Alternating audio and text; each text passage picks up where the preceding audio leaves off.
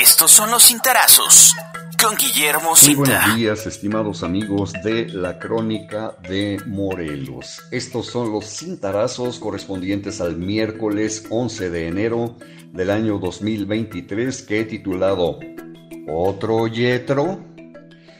A través de las redes sociales, familiares del joven José Manuel, conocido también de manera cariñosa como El Cheche, divulgaron que fue visto por última vez el sábado de la semana anterior, es decir, el 7 de enero del presente año, en Traltizapán, después de un convite, es decir, luego de alguna celebración previa a los carnavales.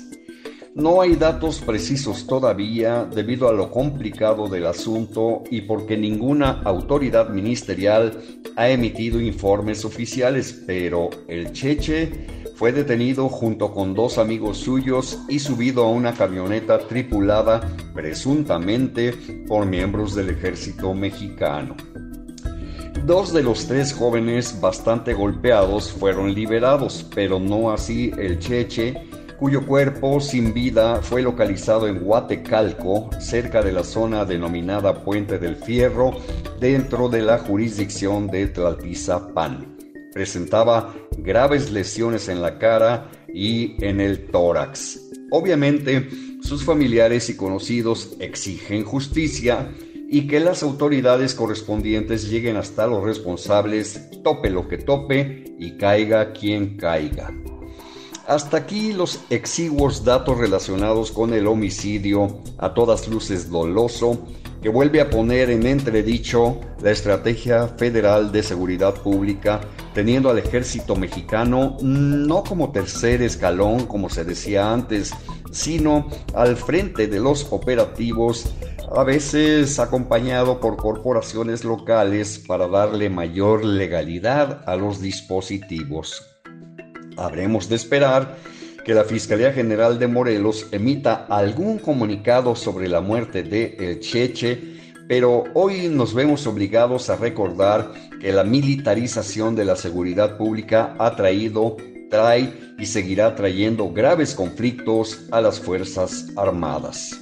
Por ahora, el tema del joven José Manuel no está politizado, pues pareciera que no se trató de un asesinato de alto impacto, similar al de personas muy conocidas o cuyos casos tuvieron una altísima difusión, verbigracia el asunto de la joven de Baní Escobar en Monterrey o el de Ariadna Fernanda hallada muerta en Tepoztlán.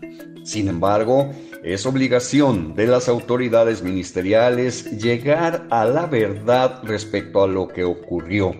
Una vida fue cegada y ahora debe llegarse a los responsables, sean quienes fueren, someterlos a la acción de la justicia y enviarlos a la cárcel. Por lo demás, se presenta de nuevo un asesinato presuntamente a manos de militares.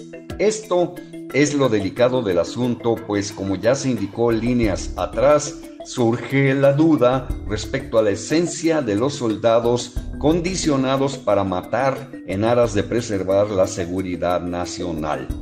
Así las cosas, se presenta la necesidad de hacer un viaje retrospectivo al 1 de mayo, al 1 de mayo de 2011, cuando el joven, y digo joven porque tenía 26 años de edad, Yetro Ramsés Sánchez Santana, fue detenido arbitrariamente, desaparecido forzadamente, torturado y ejecutado extrajudicialmente por elementos de distintas fuerzas de seguridad, incluido el ejército. En este caso intervinieron militares entonces adscritos al 21 Batallón de Infantería situado en la avenida Domingo 10 de Cuernavaca. El caso de Yetro Ramsés fue particularmente revelador de la brutalidad con la que actúan las fuerzas de seguridad, muchas veces confabuladas con bandas criminales, cuando la orden es aniquilar al enemigo. Yetro fue víctima de la militarización de la seguridad pública. Al momento de su ejecución extrajudicial, Yetro Ramsés Sánchez Santana apenas estaba floreciendo en la vida con sus 16 años. El Cheche tenía 18 añitos. Ramsés era ingeniero electromecánico con grado de estudios de maestría que comenzaba a operar una empresa de ingeniería electrónica automotriz. Yetro ya impartía clases en la Universidad Politécnica de Morelos y era reconocido entre sus amigos y colegas por su don de gentes, por su carácter amable, afable. El primero de mayo de 2011, al terminar un partido de fútbol, Yetro se dirigió con unos amigos a la feria Cuernavaca, cuyo escenario fue ese año el recinto ferial de Acapancingo. Dentro del recinto, en el área de comida, se presentó una trifún completo, una bronca, estando involucrados varios amigos de Yetro. Ante ello, se presentaron elementos de la Policía Preventiva Municipal de Cuernavaca, quienes aseguraron haber escuchado a uno de los jóvenes decir que somos de la familia michoacana. Eso fue suficiente para entregar a los detenidos y también a Yetro Ramsés a policías federales y estos a su vez hicieron lo mismo a mandos castrenses dependientes del 21 Batallón de Infantería.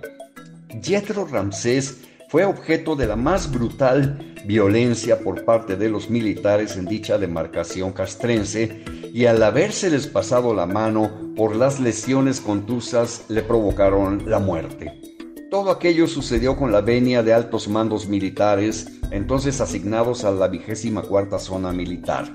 Es importante subrayar que desde siempre el ejército ha estado relacionado con cualquier número de desapariciones forzadas y múltiples crímenes de Estado a la manera de lo ocurrido con los 43 normalistas de Ayotzinapa, Guerrero.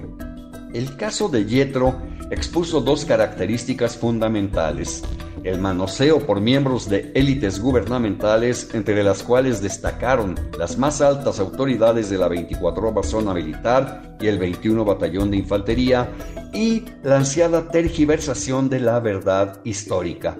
Todo se enmarcó dentro de, lo que la justicia civil tipifica como privación ilegal de la libertad, encubrimiento por favorecimiento, abuso de autoridad, tortura, homicidio, obstrucción de la justicia y delito de delincuencia organizada. Los militares sepultaron a Yetro cerca de Atlisco, Puebla, y solo la presión social y mediática, así como la ardua lucha de sus padres, evitó la impunidad en el caso la misma que pudiera aparecer en torno al caso de El Cheche si las autoridades no aclaran lo sucedido y detienen a los culpables de la brutal agresión. Desde el mismo día de la desaparición de Yetro, el primero de mayo de 2011, su familia comenzó un angustiante proceso de búsqueda.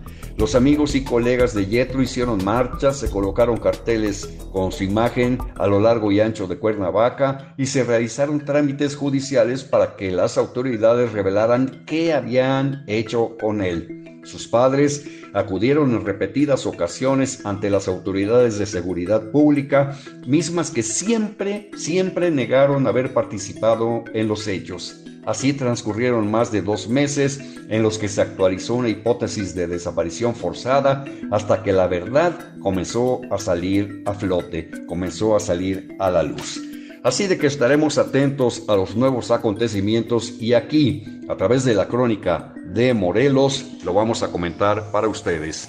Que sigan pasando todos, todos, todos ustedes amigos de este medio de comunicación un magnífico miércoles y mañana jueves aquí nos volvemos a escuchar. Puedes consultar esta columna y más contenido en www.guillermocinta.com.